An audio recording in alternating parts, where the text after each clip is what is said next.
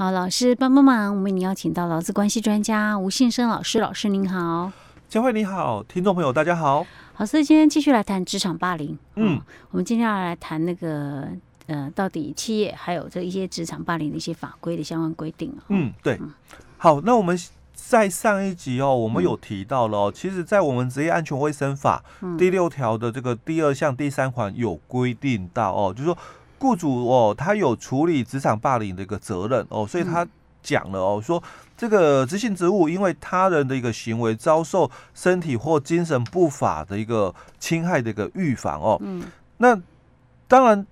如果事业单位哦没有妥善的一个规划或者采取必要的那个安全卫生措施的话哦，那在我们治安法四十五条的一个部分哦，针对这个地方也有处罚哦。那他那个处罚哦是，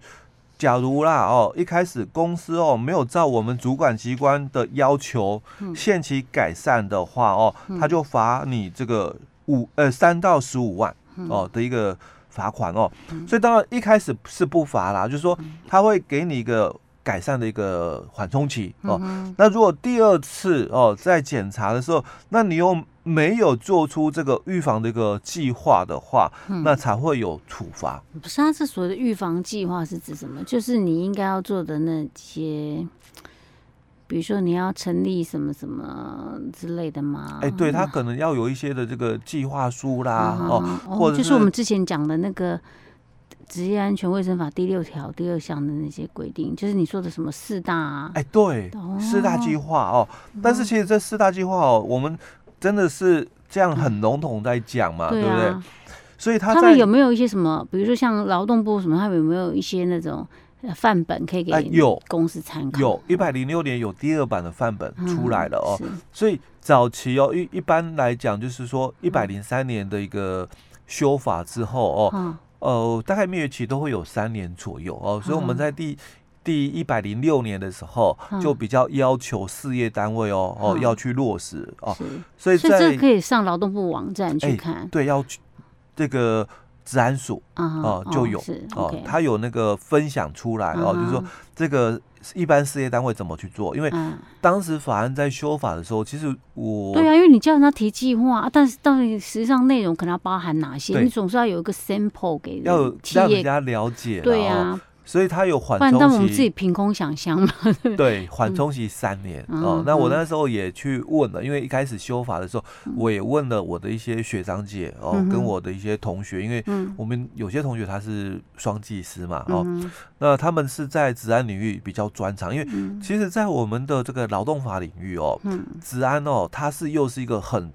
独立的一个学科哦，我我之前也在节目里面谈到，其实我们的这个劳动法规哦，很多多如牦牛，嗯，那每一部的这个法条哦，嗯、很少很少有超过一百条的，是哦，可是它的后面会引申什么？哎，引申出来的这个细则啦、办法也很少有超过一百条的，嗯哦，但唯独就是职业安全卫生法，哦，它除了它本身。相关的细则哦，或者办法很多以外、哦，那它的这个有一个叫做职业安全卫生设施规则，嗯。哦，那这个规则里面的条文哦，嗯、有三百多条。好哦，对，就是、所以要考这一方面的，就要记那个那个什么银杏，然后多吃一点。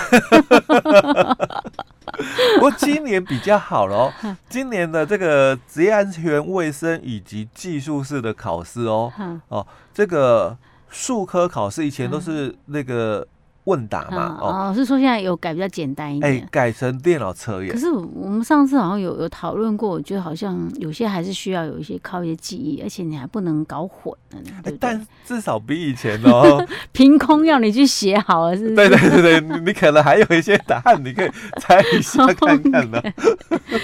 好，所以他如果说没有做那些计划的话，他会先劝导。嗯，那如果没有限呃限期没有改善的话，就可以处罚，对。对，哦，那我们其实哦，在职业安全卫生法的这个施行细则的这个十一条哦，嗯，他也有去谈到了哦，就是怎么做哦，所以他提到的说，我们这个职业安全卫卫生法第六条里面哦，第二项第三款哦。所定的这个执行职务因他人行为哦遭受这个身体或精神不法侵害的一个预防哦，嗯、是雇主哦哦你要做的。一件事情哦，你要做就是说防止哦，老公因为执行职务哦，那在你的这个劳动场所遭受他人的不法侵害的一个行为哦，那造成他身体哦、精神的一个伤害哦，所采取的一个预防的一个必要措施哦，所以在这里哦，他很清楚谈到是雇主你要做的一个行为了，嗯，所以假如你没有做好，导致有职场霸凌这个。问题产生的时候，嗯，那我们其实，在第一集就谈到了，嗯，本来这个这个卖场的一个主管，嗯，他个人行为哦，那他对于就是他的这个底下的这个员工哦，有公然侮辱嘛，嗯，那公司有没有责任？这样讲就有啊，哎，对，因为侵权行为，嗯，哦，你还是犯了这个民法上的一个侵权行为的部分哦，哦，所以公司还是有责任的。哦，嗯，因为他在公开，而且又是在去那个劳动场所里面。哦。好，那接着哦，他的这个重点是他讲的内容啦，他就是他并不是说我因为工作上的事情我指导你或怎么样，嗯，他等于是有一些不雅文字这样，哎，对，涉及到那个就是侮辱，对，对不对？虽然他也是工作的一个上面的一个问题哦哦，因为他可能没有。赶快把一些工作哦处理好哦，所以被这个主管骂了哦。但是你这样子一个辱骂的一个部分哦，那就变成是一个霸凌的一个行为哦。你可以去做这个规劝，嗯哦，或者做一些的一个处分哦，但你绝对不可以做出这个职场霸凌的一个动作哦。那我们刚刚看了哦，就是。治安法第六条哦，跟施行细则的十一条好像也没有看到哦，就怎么去做预防哦，只是讲说要做预防，对对啊，怎么去做预防？所以它的预防的一个做法哦，在我们的这个刚刚讲过，这个条文很多的哦，就是我们的职业安全卫生这个设施规则的三百二十四条之三有提到哦，那他就谈到了说这个。雇主哦，为了要防止哦，老公在这个执行职务哦，因为他人的一个行为遭受到这个身体或精神上的一个不法的一个侵害哦，那应该要采取下列哦这个暴力预防措施哦。那暴力预防措施是我们讲的这个，不管是肢体哦哦，或者是这个言语哦哦，都算了哦。好，那你在做这些。的防止的一个措施哦，那你要这个执行有所执行，不是你有这个计划就好哦，嗯、那你要有所执行哦，嗯、而且哦，这个记录哦要保留哦三年的一个部分哦。嗯、好，那我们先等一下再来谈，就是说要做的这个东西哦，因为总共有八大项哦。是。好，那这里哦，它又规范了，因为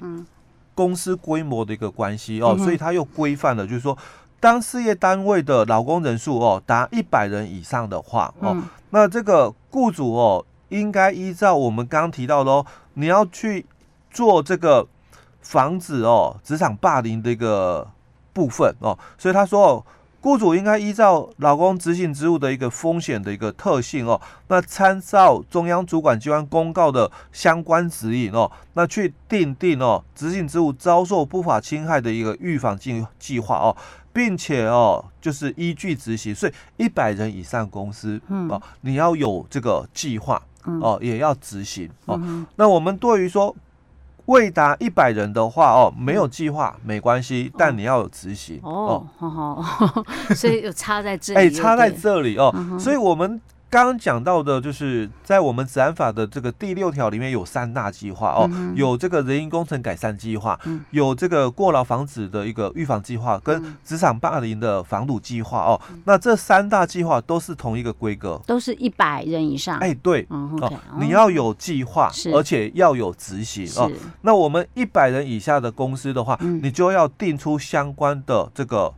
执行就好哦，你只要有所执行就好哦。OK，好，所以这个是呃，那刚刚我们提到说要做哪些的一些暴力预防措施呢？老师，我们留到下一集再跟大家分享。好。